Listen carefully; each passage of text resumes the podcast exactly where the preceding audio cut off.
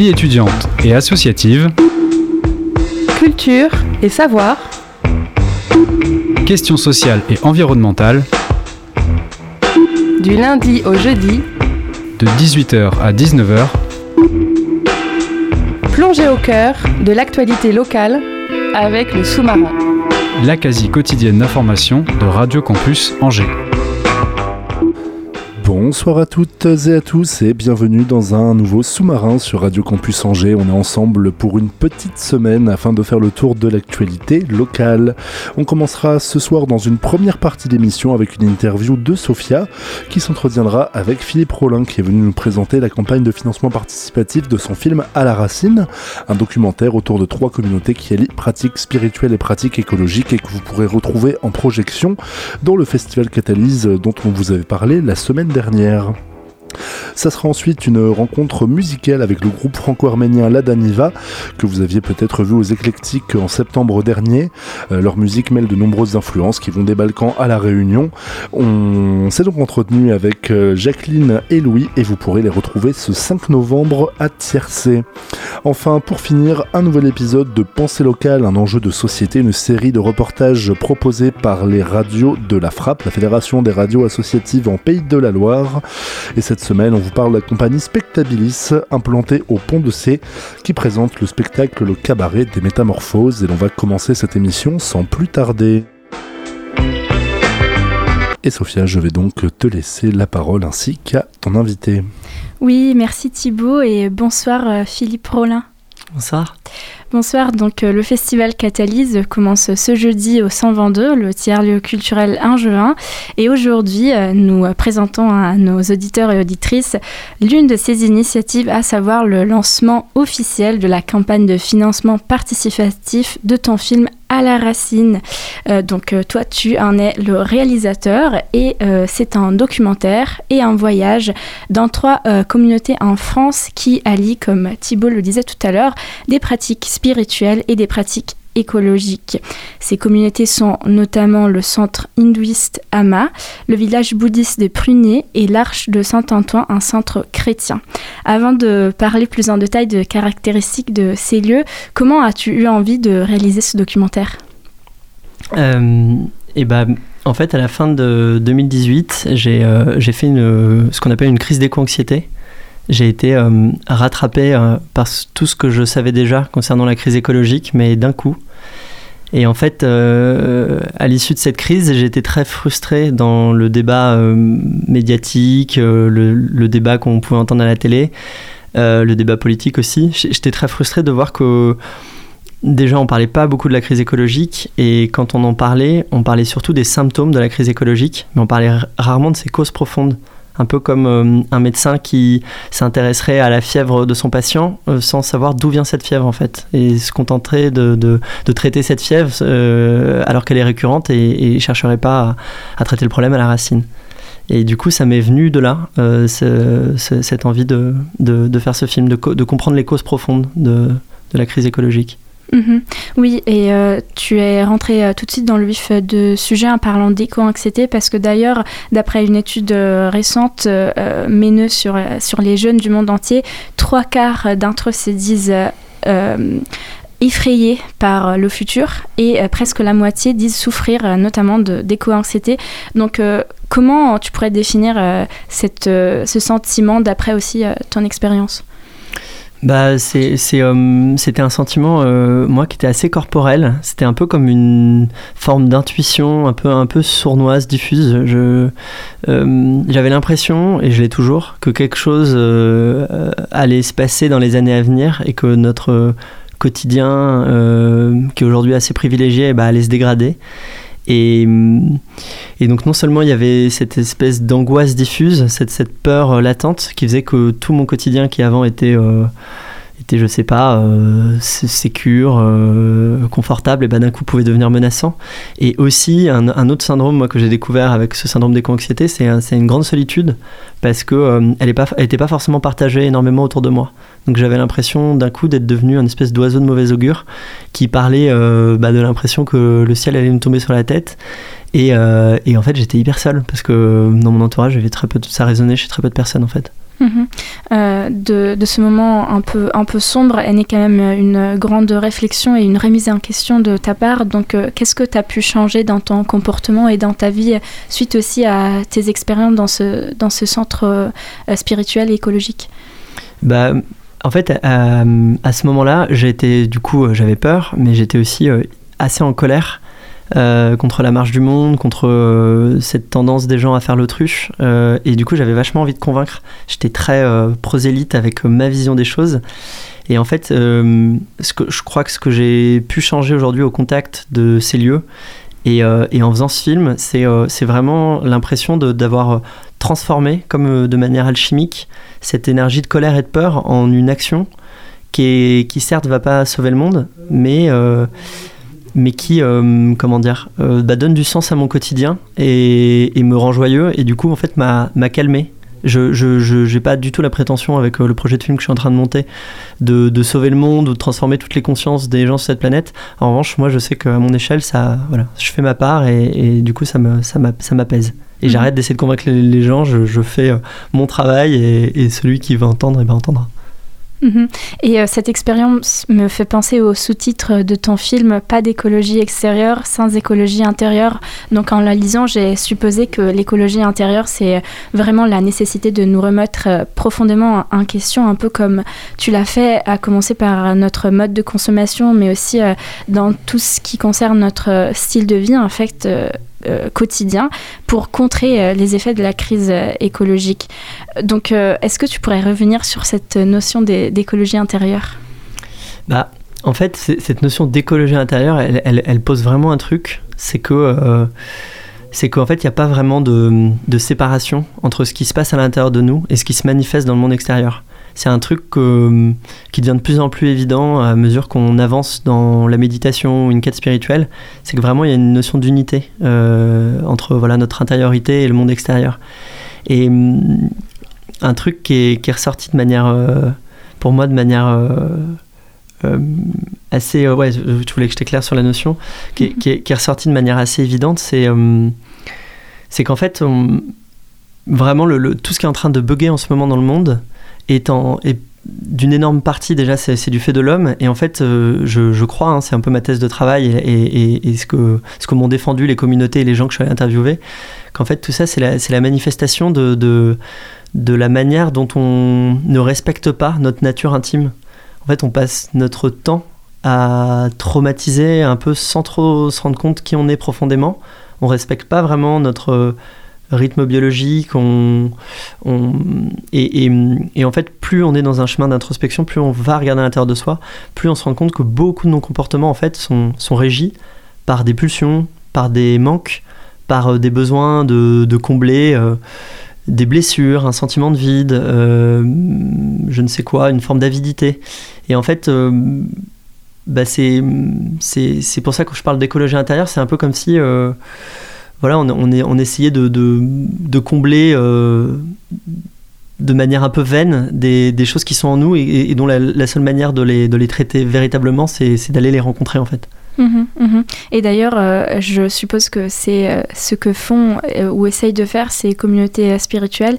Et une autre caractéristique assez particulière de ton film, c'est que tu as rencontré des personnes faisant partie de trois religions différentes, donc l'hindouisme, le bouddhisme et le christianisme. Donc j'étais curieuse de savoir quelles sont les différentes approches à la nature et à l'environnement de ces trois différentes religions.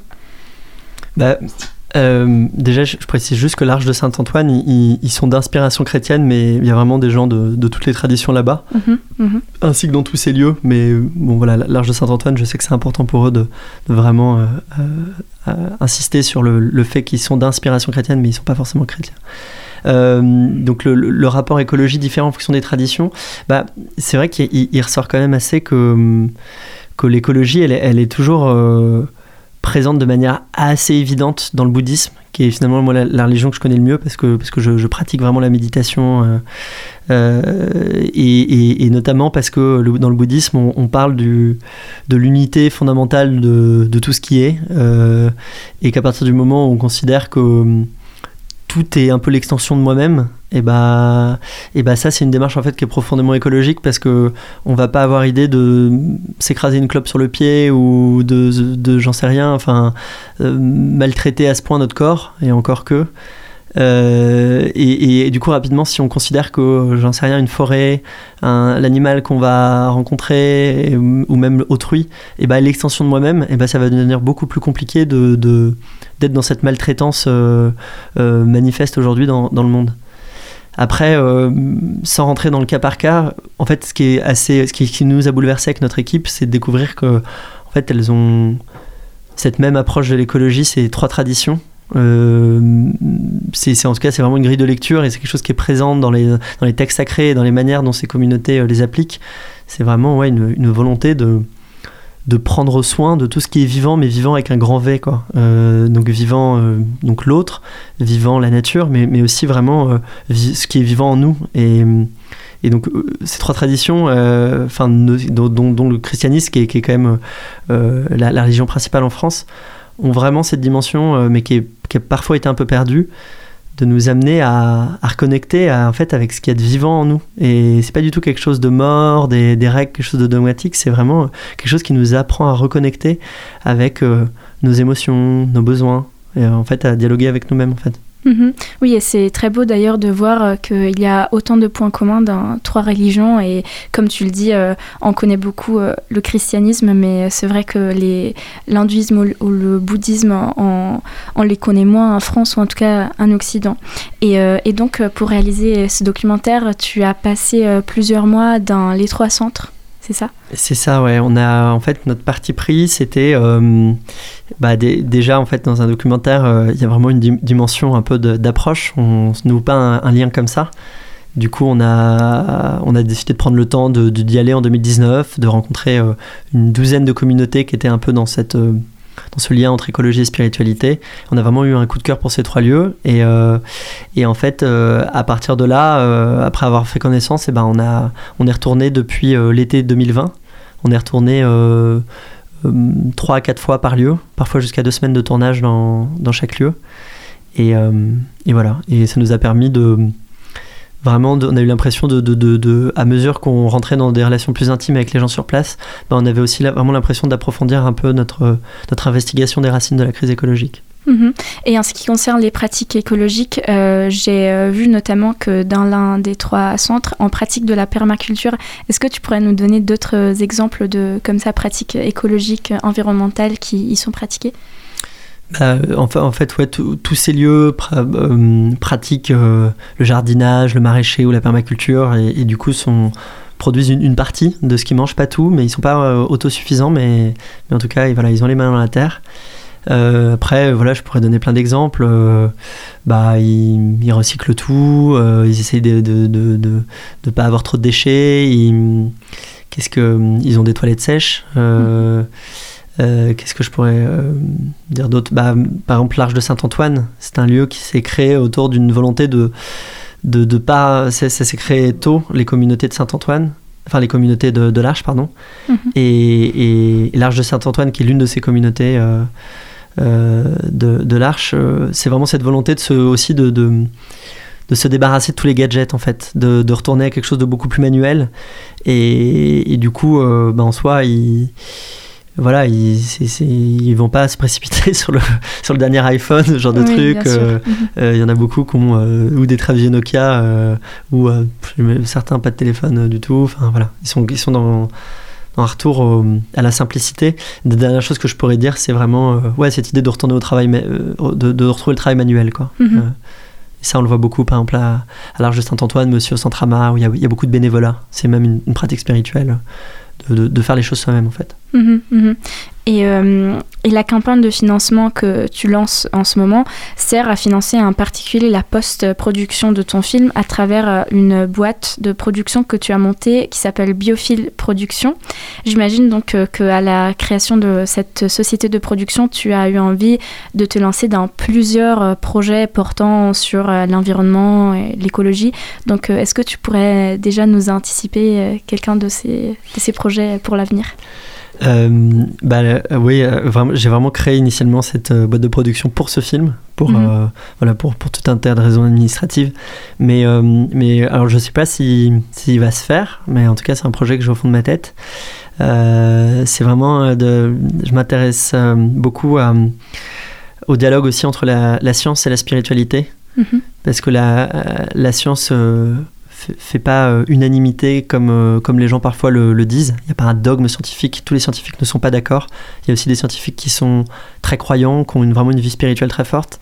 Et, euh, en fait, j'ai envie de parler de ça parce que je pense que dans la science aujourd'hui, il y a des dogmes, c'est-à-dire des, des, des, gens qui pensent des trucs, mais, qui, mais ils se rendent même pas compte qu'en fait, ils sont, ils sont conditionnés. Et, et je dis pas qu'ils ont tort, mais je dis que c'est important de se rendre compte aujourd'hui que par exemple, euh, penser que l'univers est un, quelque chose de, est un vaste désert mort, sans vie, quelque chose qui n'est pas organique, et bah c'est une croyance autant que de croire euh, au fait que l'univers est vivant, dialogue avec nous.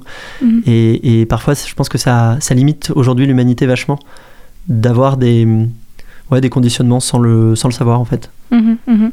Et, euh, et, si la campagne de financement marche bien, quand comptes-tu diffuser ce documentaire à la racine? Ça, c'est toujours une, question un peu épineuse parce qu'à chaque fois on se donne des dates et en fait on les respecte jamais vraiment. Euh, mais, mais, euh, mais vraiment, l'objectif là, si, euh, si, la campagne elle, marche bien et, pour l'instant elle démarre, elle démarre vraiment super bien, c'est c'est vraiment d'avoir un, un, film prêt à la, à la fin de, de l'année prochaine, donc fin 2022. C'est aussi ce qui prend du temps. Il y a l'équation Covid qui a pas mal retardé notre tournage. Et après, avec vu, le niveau d'ambition qu'on a mis dedans, euh, voilà, je pense que fin 2022, c'est quelque chose où je suis relativement prudent quand je donne cette date. Mhm, d'accord. Eh bien, merci beaucoup, Philippe euh, Rollin. Euh, je le rappelle, tu es le réalisateur du film À la racine. tu nous as donné très envie de voir, de voir ce film en entier, mais vous pourrez en voir des extraits le jeudi 4 novembre à 19h30 au 122 euh, à Angers, 122 rue de la Chalouère. Et il est euh, d'ores et déjà possible de financer ton projet sur la plateforme Ulule. Il suffit euh, d'étaper sur la plateforme à la racine.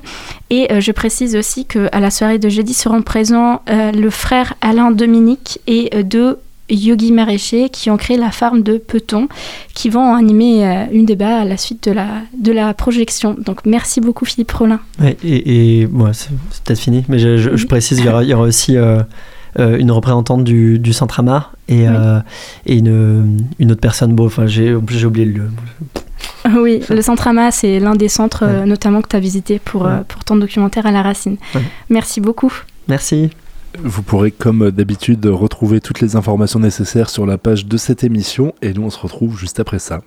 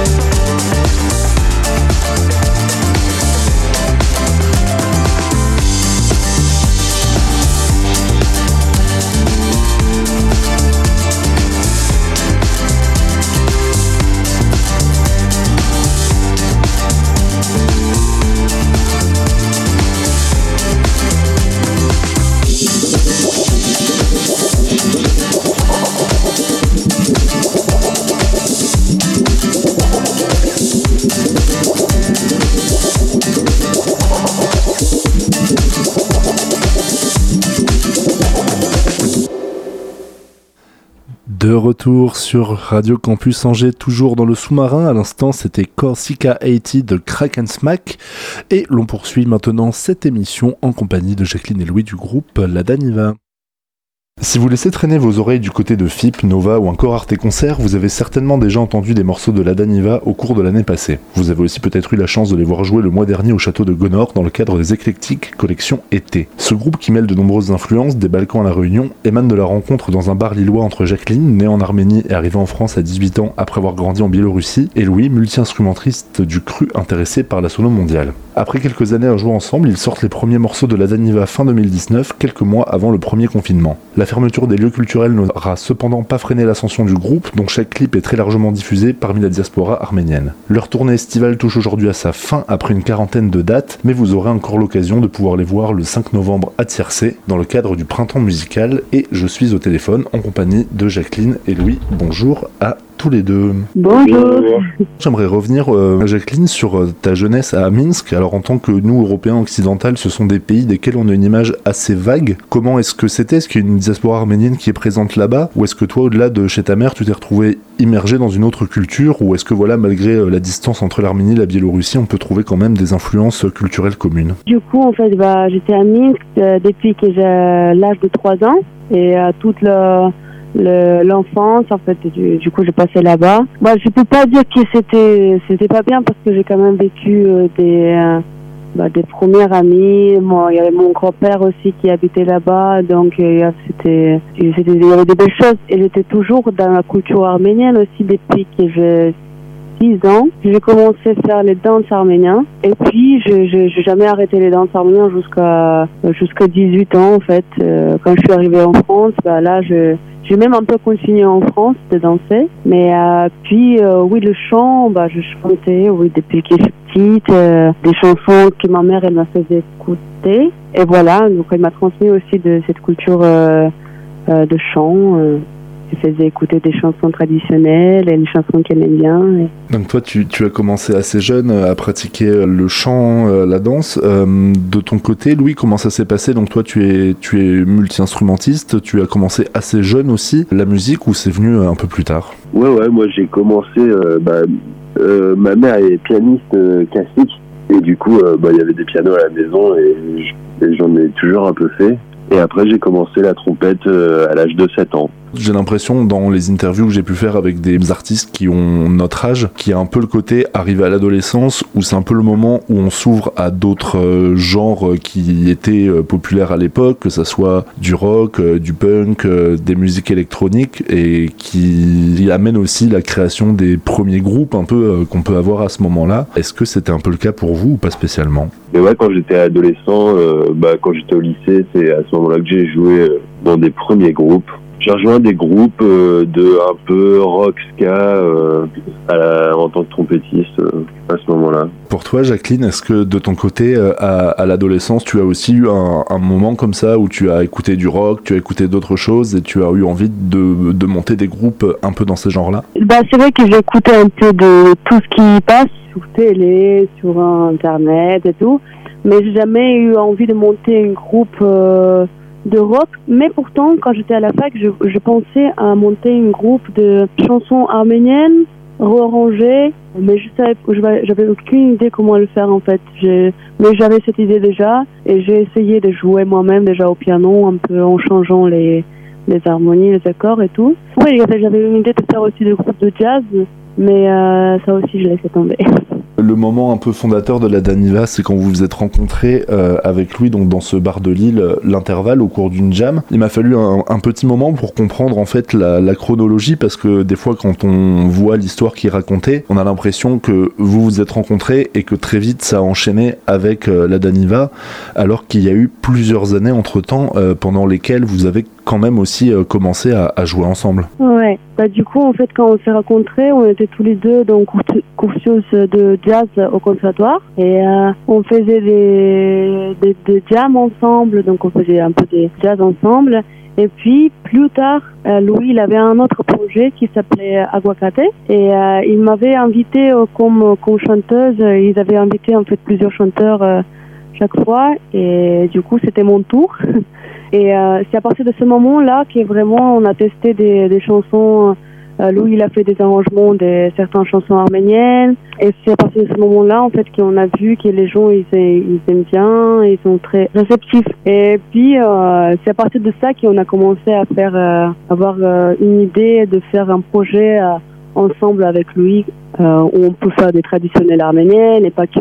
J'avais cru comprendre aussi que euh, ce qui revient quand vous parlez de votre construction musicale, ce sont euh, les, voyages à la Réunion que vous faites une fois par an. J'ai cru comprendre que c'est quelque chose que Louis, tu faisais avant que vous vous rencontriez ou que tu as commencé à faire de ton côté.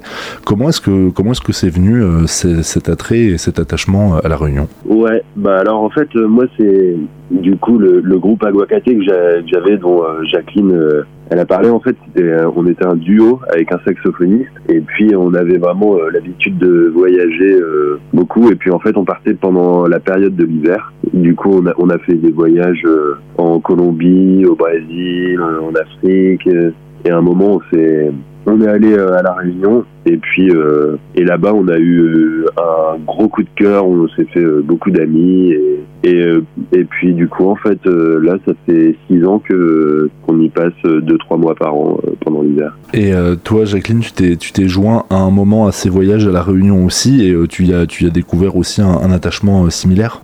oui, en fait, je, je suis venue. En, quand je suis venue première fois à la Réunion, c'était c'était une explosion totale dans ma tête. il se passait, en fait, c'était le premier voyage que j'ai je, je de, prendre toute seule l'avion et partir très loin. Et ça m'a, pour moi c'était un choc et culturel aussi parce qu'en fait il y avait il y avait tellement de diversité là-bas, musicale, que, et euh, humain aussi. Et euh, ça fait ça fait directement euh, une ouverture dans ma tête, euh, quelque chose, une envie de, de, découvrir plein de choses d'être de me s'ouvrir plus aux musiques traditionnelles de, du monde et tout. Donc c'était très une belle découverte. Et euh, par rapport à, l'attachement aux, sonorités traditionnelles arméniennes, comment est-ce que ça se passe? Est-ce que euh, c'est des donc c'est des musiques dans lesquelles tu as, baigné quand tu étais jeune? Est-ce qu'il y a un moment où tu t'en es un peu éloigné pour finalement y revenir et l'intégrer à la musique ou est-ce que euh, de ce que je comprends quand même c'est que à travers tous les projets il y a toujours eu quand même euh, une proximité avec euh, avec ces musiques traditionnelles? Ouais bah je me suis baignée comme je disais j'ai commencé vraiment tôt le danse arménien. Et puis même avant en fait je chantais toujours comme ma mère elle disait en fait c'était quelque chose de naturel et et j'ai toujours chanté dès que j'attendais quelque chose ou euh, des chansons qui passent et euh, puis euh, ouais la musique traditionnelle elle est vraiment je l'ai vraiment pris dans le danse parce que bah, bah, quand tu danses en fait tu fais des répétitions tu fais plusieurs fois les les mêmes pas et tu remets plusieurs fois la musique. Donc toutes les rythmes les mélodies je l'ai vraiment bien intégré. Et après ouais l'idée de de faire de garder le lien musical arménien dans n'importe quel projet oui, c'était ça. Mais à un moment que j'ai quand même, comme vous disiez, j'ai débrayé un petit peu euh, à autre sens et je sentais qu'il me manque quelque chose. Et euh, en fait, c'était ça qui me manquait. Il me manquait euh, de, cette, cette, ligne que je, veux faire aujourd'hui, quoi, de garder cette ligne arménienne. Et de ton côté, euh, Louis, c'était euh, des choses euh, que tu avais déjà pu entendre avant de rencontrer Jacqueline, ou c'est à ce moment-là que tu t'es aussi penché sur, sur cette culture, sur ces musiques un peu, un peu plus en profondeur? Pour le coup, j'avais déjà travaillé la musique balkanique et des musiques orientales, mais l'Arménie particulièrement. Ben non, c'est j'ai quand même bien découvert avec Jacqueline. Elle m'a fait découvrir euh, plein de chansons et voilà, j'ai bah, j'ai adoré, c'est trop beau. Est-ce qu'il y a des, euh, des, spécificités, que ce soit en termes d'arrangement, de rythmique ou d'instruments euh, qu'on retrouve pas forcément ailleurs, ou est-ce qu'il y a quand même de nombreux ponts avec d'autres d'autres régions, d'autres pays à proximité? Il y a des instruments qui sont particuliers, comme le doudou, qui est un, petit instrument à hanche. Mais après, c'est vrai que c'est quand même des instruments qui sont aussi utilisé dans les pays voisins, mais euh, mais on, enfin, mais a priori, ce serait quand même arménien. En fait, il y a des différents styles et façons d'interprétation, même avec les instruments.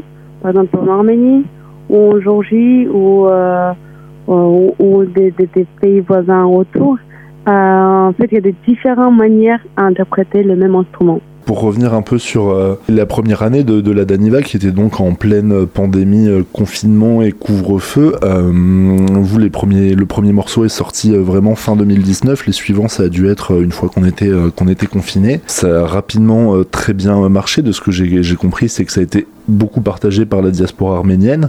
Vous, est-ce que vous vous étiez douté que ça pourrait être beaucoup partagé ou est-ce que assez rapidement ça vous a quand même paru assez, assez, assez impressionnant la manière dont les, morceaux et les clips euh, étaient partagés? Bah, Hors du cadre de la Daniva, on avait sorti euh, un premier morceau, un traditionnel arménien qui s'appelle Bingyol et qu'on avait joué euh, dans, dans, une petite montagne à La Réunion. Et la vidéo, elle avait quand même bien tourné. On l'a renommé la Daniva après, en fait. Mais, mais du coup, quand on a commencé le projet, on s'est dit que bah voilà, il y aurait il y aurait des réactions de la part de la communauté arménienne, mais mais on a été, enfin, on a été étonné quand même à quel point. Euh... Ouais, moi j'étais étonné aussi parce que euh, parce qu'on a fait quand même un, métissage pas du tout habituel pour les Arméniens. Donc en fait, il y avait des instruments de de la Réunion et euh, euh, et du coup en fait moi ouais, j'étais étonné quand même que les Arméniens ils ont été quand même très réactifs et ils ont partagé et ça leur a plu. Et après, il y a eu assez vite, j'ai l'impression, des relais. Euh, il y a Radio Nova, j'ai l'impression qu'il y a beaucoup, beaucoup partagé. FIP, euh, voilà, des choses comme Arte Radio. Il y a pas mal de captations que vous avez pu faire euh, de, petites sessions live. Ça s'intègre, je trouve, pas mal dans une dynamique qu'il y a depuis plusieurs années où justement ce genre de métissage entre musique traditionnelle et musique plus récente, ça plaît. Enfin, je, me penche pas mal sur la question des musiques orientales qui sont aussi actualisées et réappropriées par des personnes un peu de notre génération. Vous, ça vous a un peu surpris cet emballement et le fait que, au-delà de la communauté arménienne, bah, ça a commencé à, prendre aussi et à toucher euh, toutes sortes de personnes? Bah, nous, on était, on était euh, trop contents euh, d'avoir des médias français qui s'intéressent, parce que c'est vrai que à la, base, quand on regardait nos vues, elles étaient principalement arméniennes, quoi. Ouais. Et aussi, ça m'a, ça m'a étonné le fait que je chante en arménien. Donc, c'est une langue qui n'est pas du tout répandue dans le monde. Et c'est une langue unique et, euh, et en fait que les gens ils ont quand même envie d'attendre de, des chansons et, euh, et voilà que je vais faire des, des gros festivals, des, des concerts euh, et je vais chanter en arménien et les gens ils sont contents. J'ai jamais pu imaginer ça en arrivant en France. Le, reste de cette année de, pandémie, de confinement, ça vous a permis, euh, j'imagine, de travailler un peu posément sur le projet. De ce que j'ai cru comprendre, vous avez un fonctionnement où quand vous avez une composition, vous la poussez un peu jusqu'au bout, jusqu'à euh, avoir le morceau abouti, puis faire le clip avant de la sortir. Ouais, ouais, bah, jusqu'à maintenant, pendant les confinements, surtout, bah, du coup, on a, on a travaillé comme ça, on a, on a, à chaque fois qu'on a fait un morceau, on l'a clippé, et puis on l'a fait à, peu près tous les deux mois depuis le début. De ça. Et après, bah, on a dû interrompre euh, cette dynamique euh, cet été parce qu'on était en tournée euh, tout l'été. Quoi. Entre temps, voyez la rencontre avec votre, votre tourneur Dionysac, euh, c'est pas trop bizarre justement après une année de, de confinement sans pouvoir jouer, et puis même quand c'est le, début d'un projet, de passer de, je crois que vous aviez eu l'occasion de faire peut-être deux trois dates entre les couvre-feux confinement, mais, mais là la sortie de tout ça, de vous retrouver cet été avec une tournée de quarantaine de dates, avec des gros festivals, on passe un peu d'un extrême à l'autre d'un coup, c'était pas trop pas trop compliqué à, gérer. Mmh, non, bah, ça faisait, oui, d'un coup beaucoup, mais en fait, moi, moi psychologiquement, j'étais prête et physiquement aussi. Et en fait, euh, c'est vrai qu'il y avait euh, des moments un, peu fatigants où c'était la route surtout qui était parfois fatigante. Mais en fait, notre ambiance dans le groupe euh, et les concerts et tout, ça se passait très bien. Et on est, on est heureux de, de vivre ça, même si c'était hyper intense d'un coup. Mais c'est de la chance, en fait, surtout, c'est de la chance d'avoir autant de concerts euh, d'un coup aussi après le confinement, quoi. Comment ça se passe? Parce que vous êtes un peu les, fers de lance du projet et les, personnes qu'on voit le plus dans les médias, mais sur scène vous êtes euh, plus ou moins entre 4 et 6. Comment ça se passe pour les personnes qui sont venues après? Est-ce que c'est des personnes qui sont régulières? Est-ce qu'il y a un peu un côté géométrie variable selon euh, voilà, les dispositions de les disponibilités de chacun, chacune? Alors ouais, c'est plutôt à géométrie variable. En fait, euh, bah, du coup, euh, c'est vrai que le, projet, c'est surtout euh, Jacqueline et moi, parce que c'est nous qui, qui composons, qui préparons tout. Et puis souvent, même dans les, clips qu'on a sortis, en fait, on est qu'à deux à faire la musique, quoi. on fait tous les instruments. et c'est juste pour la scène, bah, on préfère s'entourer de musiciens pour, pour voilà, distribuer les parties. Et en plus, on a, on a plein d'amis musiciens qui sont super et avec qui on, adore jouer. Pour finir, peut-être, donc là, la tournée va s'achever. Il vous reste euh, quelques, quelques dates encore. Euh, L'idée, ça va être euh, pour cette période hivernale où ça va un peu se tasser, de, de prendre le temps de, de vous poser et de réfléchir à, à l'ach- la- la- l'achèvement et à la sortie d'un premier album. Ouais, bah ouais, on commence à travailler euh, sur un album. Euh, bon, ça va pas être euh, pour tout de suite, mais euh, Mais bon, on n'a pas beaucoup de temps aussi de le faire ce album-là. Ouais, euh, parce que parce qu'on a déjà reprogrammé un petit voyage à la Réunion Ouais. pour euh, l'hiver, et puis euh, et puis voilà, on a déjà beaucoup de trucs de prévus euh, en 2022, euh, plein de trucs euh, super. Eh ben, avant la réunion, on pourra en tout cas euh, retrouver euh, la Daniva euh, à Tiercé euh, le 5 novembre dans le cadre du printemps musical qui s'est transformé en automne musical.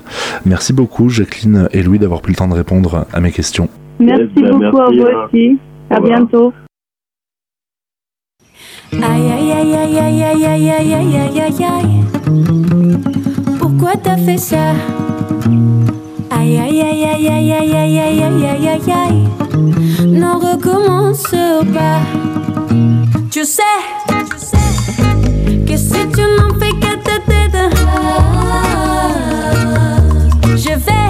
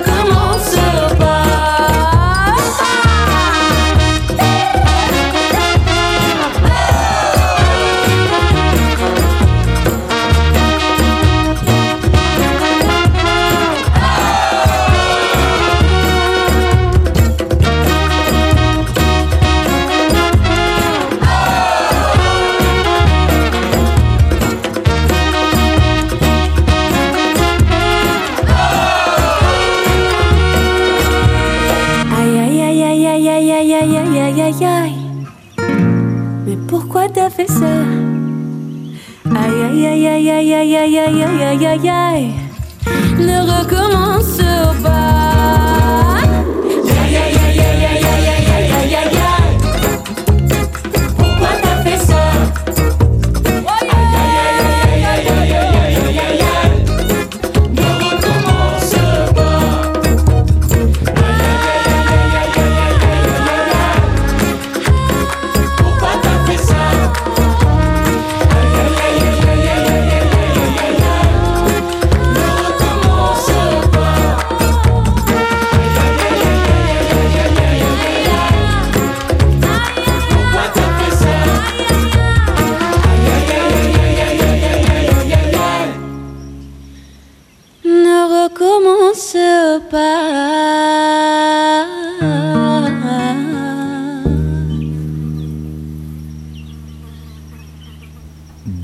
18h45 sur Radio Campus Angers, toujours dans la quasi quotidienne d'infos. On va maintenant arriver à la fin de cette émission, mais il nous reste le temps d'écouter un, nouveau, euh, un nouvel épisode de Pensée locale, un enjeu de société, une série de reportages proposés par l'ensemble des radios de la frappe. Et cette semaine, c'est RPS FM qui est parti à la rencontre de la compagnie Spectabilis. On écoute ça sans plus tarder. Pensée locale, un enjeu de société. Une émission des radios associatives des Pays de la Loire. Nous accueillons monsieur Philippe Pio, auteur, comédien. Il va nous présenter la compagnie de théâtre Spectabilis des Poncé Maine-et-Loire. C'est une compagnie de théâtre qu'on a fondée en 1988. Vous voyez, donc on est quand même déjà une compagnie euh, implantée de- depuis longtemps, avec à la fois des spectacles pour tout, pour tout public et des spectacles aussi pour le jeune public. Il y a un projet qui se met en place pour euh, la région de Beaujois-Vallée, une pièce de théâtre qui traite de l'évolution du climat. Ça s'appelle le cabaret euh, des métamorphoses. Pourquoi on s'interdirait de, de s'emparer d'une question complexe, soit, mais tellement d'actualité pour nous tous, qui en plus euh, va nous toucher tous euh, personnellement d'une façon ou d'une autre, quel que soit le continent, euh, qu'on soit ici en France ou sur un autre, dans un autre pays. On s'est dit, tiens, c'était une question importante. Et en plus, quand on se penche sur cette question-là, on se rend compte que ben, les scientifiques, les gens qui sont vraiment experts de la question disent, bah, on sait comment il faudrait faire, mais il y a quelque chose qui fait qu'on a du mal à, changer, nous, individuellement ou collectivement, sur le territoire où on vit, dans le pays où on est, ou même tous ensemble, même euh, sur la planète. C'est vraiment euh, complexe parce que. Donc là, on s'est dit, bah tiens, c'est une question avant tout intime, aussi personnelle, de comment chacun est prêt à faire un changement ou pas. Qu'est-ce qui fait qu'on est prêt à changer? D'où l'idée du cabaret des métamorphoses, puisque en fait, ce qu'on nous dit quand on rencontre les gens qui parlent de ces changements climatiques, c'est qu'il va falloir quand même transformer vraiment nos modes de vie, nos façons de, faire ensemble, euh, encore une fois, individuellement ou collectivement, dans la façon de voyager, de, manger, de, produire, euh, de se déplacer, et pas forcément pour, pour quelque chose de pire. C'est ça qui est intéressant dans tous les gens qu'on a rencontrés, mais aussi pour euh, ben, une autre façon de vivre et pas forcément désagréable. Ça, c'était plutôt intéressant d'entendre ça quand on a collecté euh, tous ces avis pour, pour écrire le spectacle, pour être sûr de ne pas dire de bêtises déjà. C'est que, ben voilà, en fait, on se rend compte qu'il y a, il y a vraiment une face positive à ça si on va la chercher et si on la met en lumière. Voilà. Alors nous, on va, on n'est pas là pour dire ce qu'il faut faire dans le spectacle, bien sûr, mais on est là pour que les questions émergent, que qu'on puisse se dire en sortant ah bah oui tiens ça m'a fait penser à ça. euh, Qu'est-ce que j'en pense? Voilà, chacun fait son chemin après. euh, Voilà, on n'est pas là pour donner des leçons du tout. hein.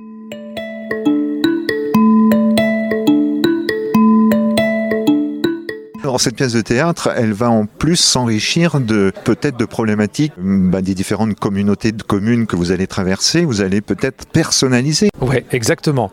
Euh, on est en train de faire, euh, au-delà du collectage des scientifiques, là, c'est chaque personne qu'on peut rencontrer qui aurait envie de, bah, répondre un peu à, nos questions. Euh, ce petit questionnaire très simple sur aussi le ressenti qu'on a, parce que c'est pas qu'une question technique, c'est quelque chose, voilà, est-ce que j'ai, est-ce que je perçois, est-ce que j'ai déjà perçu quelque chose qui me semble être de l'ordre des, des, changements climatiques, j'en sais rien, les pics de chaleur, les inondations, les, les, les, tempêtes un peu fortes qu'on a pu avoir. Enfin, chacun peut avoir des avis euh, différents là-dessus, à la fois sur la perception et puis ce qui serait intéressant euh, de faire. Donc ça, on va collecter tout ça. Et puis plus on aura d'avis, ben, plus ça va nourrir à la fois le spectacle et ce qui va se passer autour du spectacle, puisque là, on travaille, comme vous le dites, avec euh, beaucoup de territoires euh, dans toute la région des Pays de la Loire, euh, avec le parc naturel Loire-Anjou-Touraine, qui est un compagnon, euh, avec qui on a un compagnonnage depuis longtemps avec la compagnie, mais aussi l'agglo de Saumur, comme vous le disiez, toute la communauté de communes de la Comcom de, de Bourgeois-Vallée, euh, donc euh, entre la Ménitrée, Noyant-Village, euh, ou dans, dans l'agglo de Saumur, à Lonne et, et, tout, et toutes les communes environnantes, ou autour de Montreuil-Bellay, etc., et d'autres communes encore. Et puis aussi du côté Loire-Atlantique avec l'agglo de Saint-Nazaire, le Pays de Ré, le parc naturel de Brière. Donc c'est intéressant parce qu'on va pouvoir croiser des avis sur des, des enjeux. Bah, les uns et les autres, on va avoir des ressentis forcément différents. C'est vraiment notre objectif de se dire on vient avant tout pour passer un bon moment. C'est un cabaret avant tout. Un cabaret où il y a des numéros, de la musique en direct, ça chante, ça danse. il C'est pas que du théâtre, vraiment. Euh, ça va être euh, joyeux, rythmé. Euh, on peut venir en oubliant complètement la question des changements climatiques et en ne venant que pour un spectacle. On est censé passer un bon moment pour un spectacle. Ça, c'est notre première exigence parce qu'on vient là pour ça. Voilà. En plus, c'est quelque chose qui va pouvoir se déplacer facilement pour aller à peu près partout. Reportage réalisé par RPSFM. C'était Pensée locale, un enjeu de société. Une émission de la Frappe, la Fédération des radios associatives en Pays de la Loire.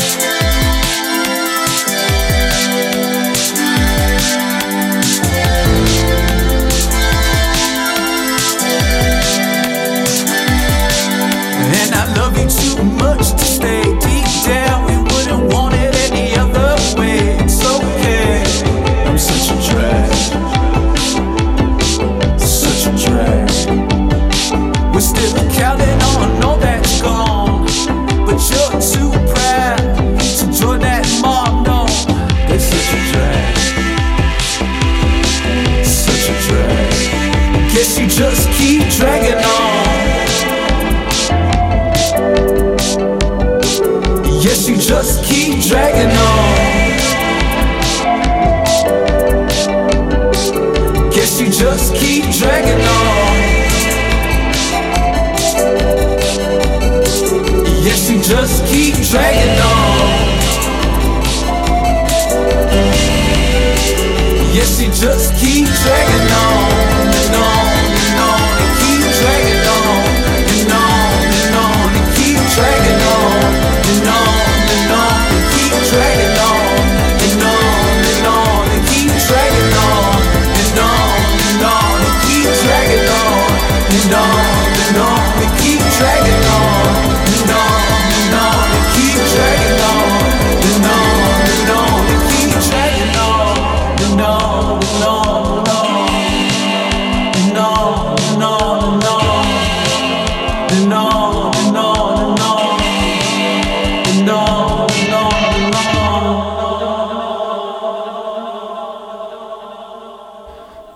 dans le sous-marin sur Radio Campus Angers, à l'instant c'était Dragging On de Baba Ali.